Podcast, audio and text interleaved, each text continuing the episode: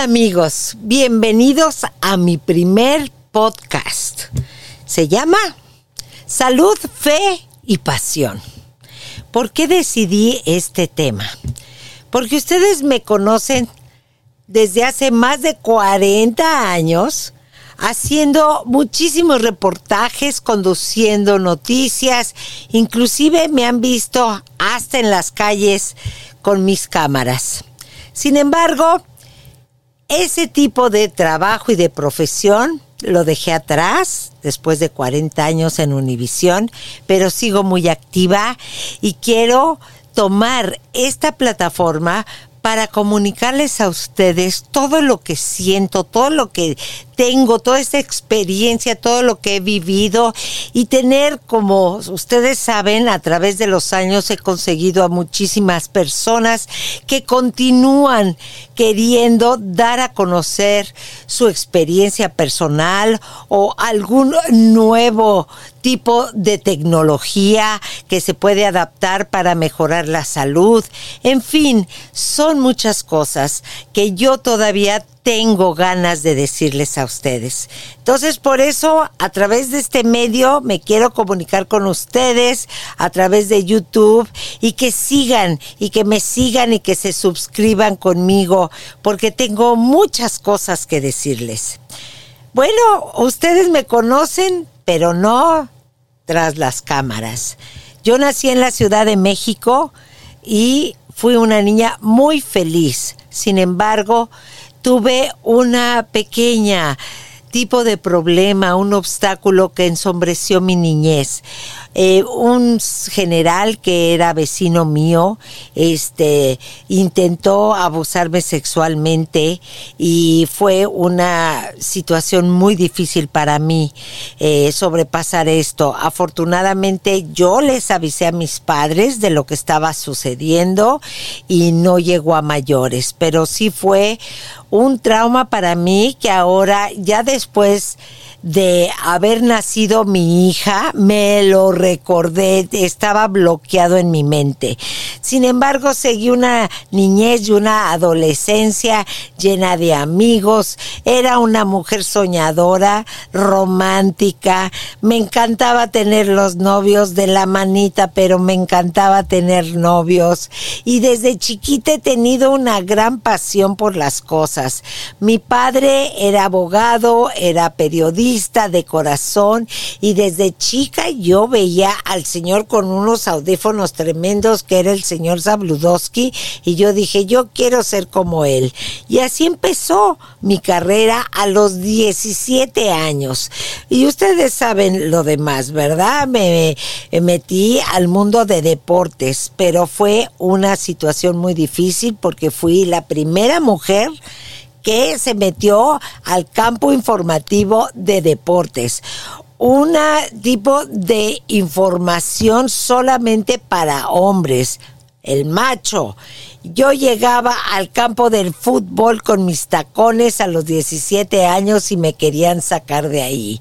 Ellos pensaban que yo no tenía la capacidad de poder narrar un partido, de comentar un partido de fútbol, pero todo se puede aprender. Todo con ganas, con fe, pasión se puede lograr.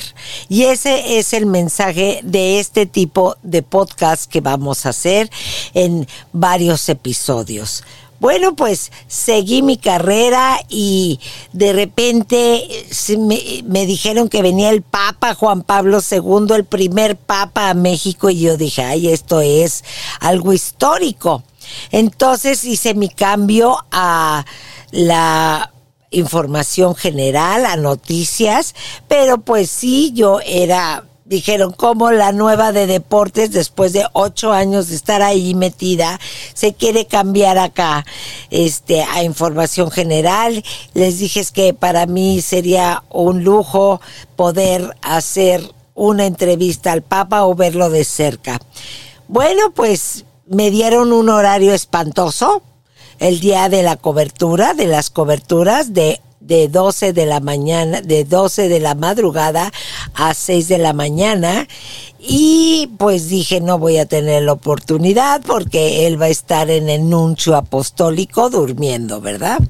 Entonces, este, para mi sorpresa, todos los que estábamos ahí pernotando, eh, sale el Papa al jardín de donde estaba quedándose. Y de repente se nos acerca tras las rejas. Y yo agarro el micrófono y me empieza a hablar en español. ¿Cómo te llamas? ¿Y qué haces? Y le dije, bueno, pues ya soy de Televisa y bla, bla, bla. Me regala una medalla, me hace una caricia y yo me siento la mujer más afortunada del mundo. Después, pues ustedes saben, el Papa se vuelve un santo y demás, y bueno, empieza a crecer mi fe católica a través de pedirle por todo lo que no, este, Dios era mi esperanza por todas las cosas que a uno se les complica en la vida.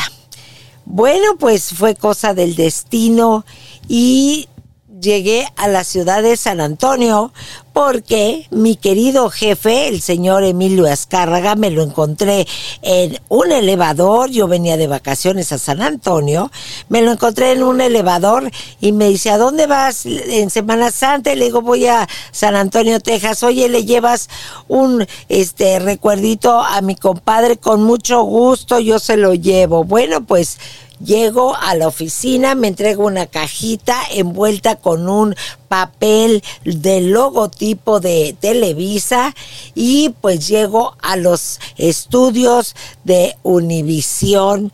Canal 41, que en esa época era Spanish International Network. S-I-N. Para no hacerles el cuento más largo, porque tengo muchas cosas que platicarles, el señor don Emilio Nicolás abre esa cajita y me dice, bueno muchachita, pues usted fue, eh, trajo unos puros cubanos que estaban prohibidos. Y yo dije, Dios de mi vida, claro que yo traía la tarjeta del señor Azcárraga, ¿verdad? Y cualquier cosa, pues hubiera dicho en la aduana lo que había pasado, porque yo no tenía ni idea que esos eran puros cubanos y que estaban prohibidos pasarlos. En fin, me agarraron de mula, ¿verdad? Pero eso fue el paso para que yo fuera invitada por el señor este, Emilio Nicolás a trabajar en esta gran empresa que ahora son Televisa y Univisión y duré 40 años. ¿Se imaginan lo que pasé? 40 años de conductora, de le caía bien a un jefe y luego no le caía bien, me sacaban y me ponían y bueno, layoffs, o sea, despidos masivos, los pasé. Y bueno, pues mientras hacía todo este trabajo, pues ustedes no lo saben, pero tuve muchos problemas eh, en mi vida personal que los quiero contar para que piensen y sepan que todos los que salimos en la televisión, todas las personas que nos dedicamos a esto, que nos dicen, ay, es una celebridad, somos humanos, sufrimos lo mismo que ustedes y por eso quiero compartir todos mis sufrimientos, algunos de ellos y todas mis experiencias. Eh, me enamoré locamente de un hombre que vivía en... Eh, California y pues después de nueve años me caso con él vía civil, se muere mi padre y eh, aplazo mi boda, pero me embarazo voy a California a contarle la gran noticia y me encuentro con que el señor tenía otra mujer y estaba casado en California. Me anulan mi matrimonio y yo tengo feliz. El regalo más grande que he tenido en mi vida ha sido mi hija. Me abandona este señor y yo saco a mi hija adelante. Después de eso conozco a otro señor que me llevaba muchos años, pero que fue, era un doctor, que yo dije, bueno, va a ser muy bueno para mi hija tener una figura paterna, y pues sí, duré nueve años con él casada, hubieron problemas económicos y desafortunadamente las deudas y todas esas situaciones acabaron por que este hombre eh, pues falleciera de un ataque al corazón.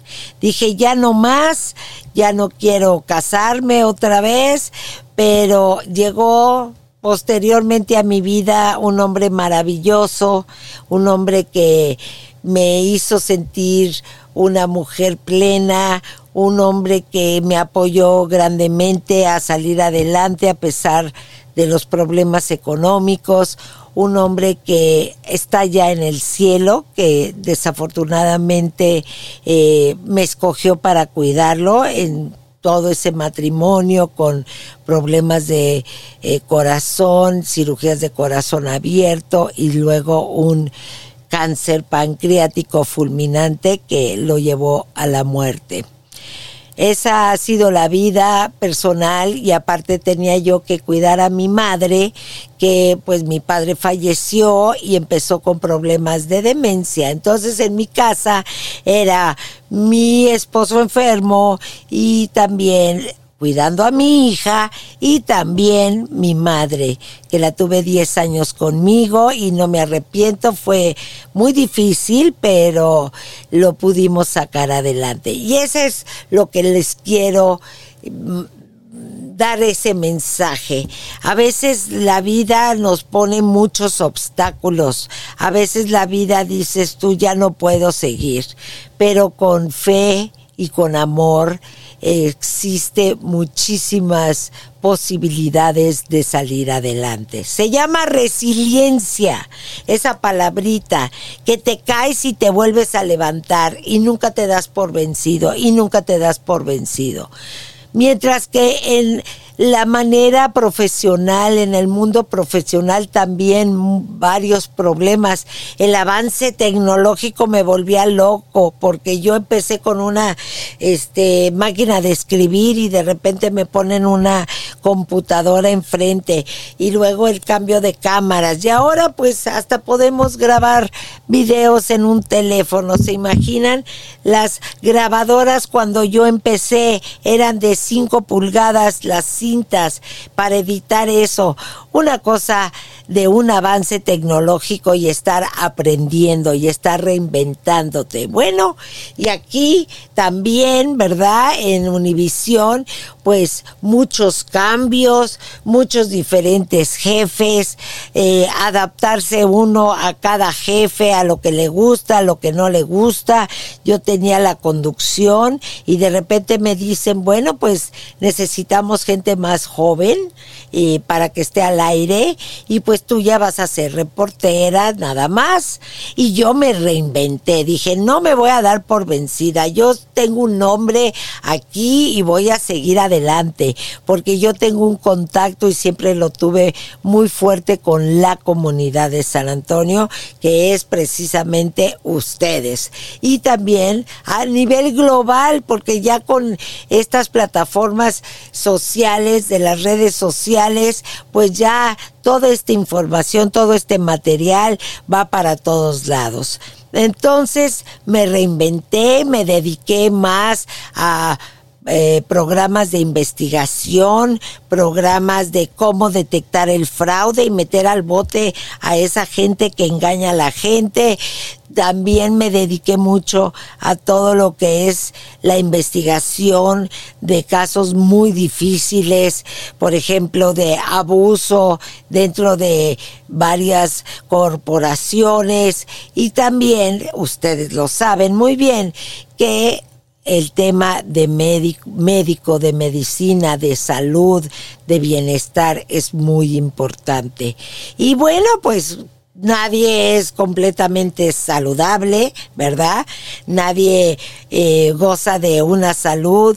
Yo tuve un accidente automovilístico que me destrozó varias este, vértebras del cuello, este, me volteé, llegaba al trabajo eh, a, a dar una conferencia y un camión me chocó y me volteé y estuve pues con un este collarín por mucho tiempo, pero me salvé de la cirugía. y después de este accidente automovilístico y de, de, algunas fracturas y todo, pues hay que salir adelante de todo con una actitud positiva y principalmente reinventarse, nunca darse por vencido. Y esa ha sido mi teoría, mi pensamiento y mi acción. Es por eso que también en la vida te enfrenta muchas piedras en el camino y hay que pasarlos. Por ejemplo, eh, con este tipo de, de problemas de luto que pasé por la muerte de mi esposo tan amado, Tom Hernández, que yo sé que está en el cielo y desde allá me está escuchando, eh, fue una etapa muy difícil, aunado con la pandemia y aunado de que fui víctima de un fraude terrible, eh, no pude este, recuperar nada de dinero y de repente tenía que trabajar desde la casa y reinventarme y editar y hacer las entrevistas por Zoom y este filmar y producir yo solo en mi casa a esta edad, sabiendo la tecnología, este, la tristeza de estar totalmente sola, de no poder ver a nadie. Yo sé que todos pasamos por lo mismo con el COVID y fue un impacto para nuestra tipo de eh, estado emocional muy fuerte. ¿Qué sucedió? Que ese estrés tan pesado que estaba yo este, experimentando eh, hizo que produjera un lodo biliar en vez de jugo biliar que me tapó los conductos del páncreas y me dio una pancreatitis que por poco me lleva a la tumba. Estaba yo sola en mi casa, sentí un dolor terrible, no se lo deseo a nadie. Hablé al IMS, al servicio de emergencia, me llevaron inmediatamente al hospital, eh, trataron de contactar a mi hija, ya todos mis órganos estaban colapsados. Eh, y pues lo demás es historia. Ah, tres meses en rehabilitación, ¿verdad?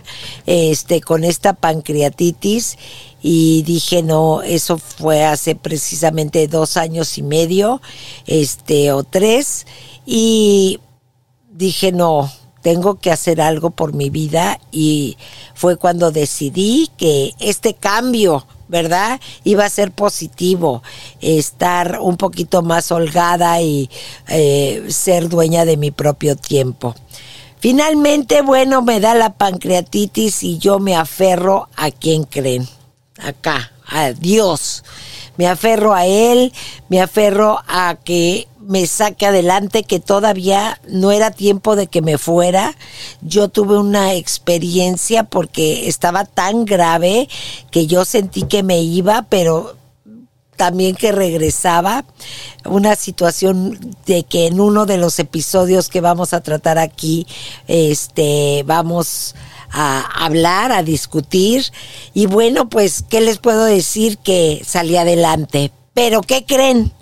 Que me vuelve a dar la pancreatitis porque se me siguen tapando los conductos. Estaba yo en Puerto Vallarta tratando de gozar a mis nietas de después de tanta difícil situación y recurre esta terrible enfermedad este por otro problema que tuve y finalmente me dijeron tenemos que abrirte los conductos me trajeron de, de Puerto Vallarta ya en un estado también muy grave, eh, vía aérea, ambulancia aérea al hospital.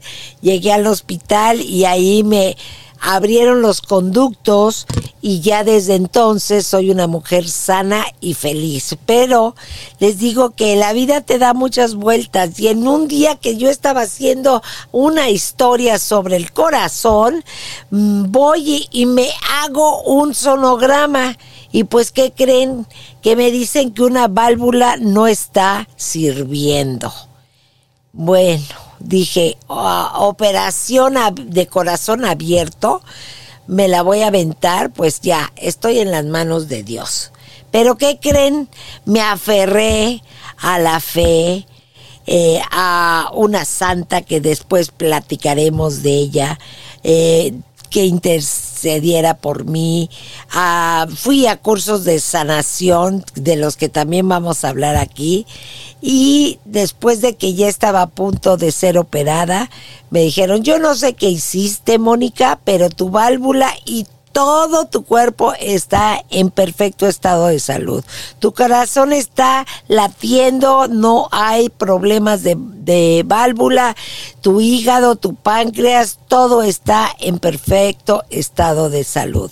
Claro que he puesto mucho de mi parte porque ustedes han de saber que pues he estado bastante llenita y ahorita ya no tanto. También de eso vamos a hablar en nuestros episodios de cómo a pesar de ya pasaditos los años puedes bajar de peso y lucir mejor.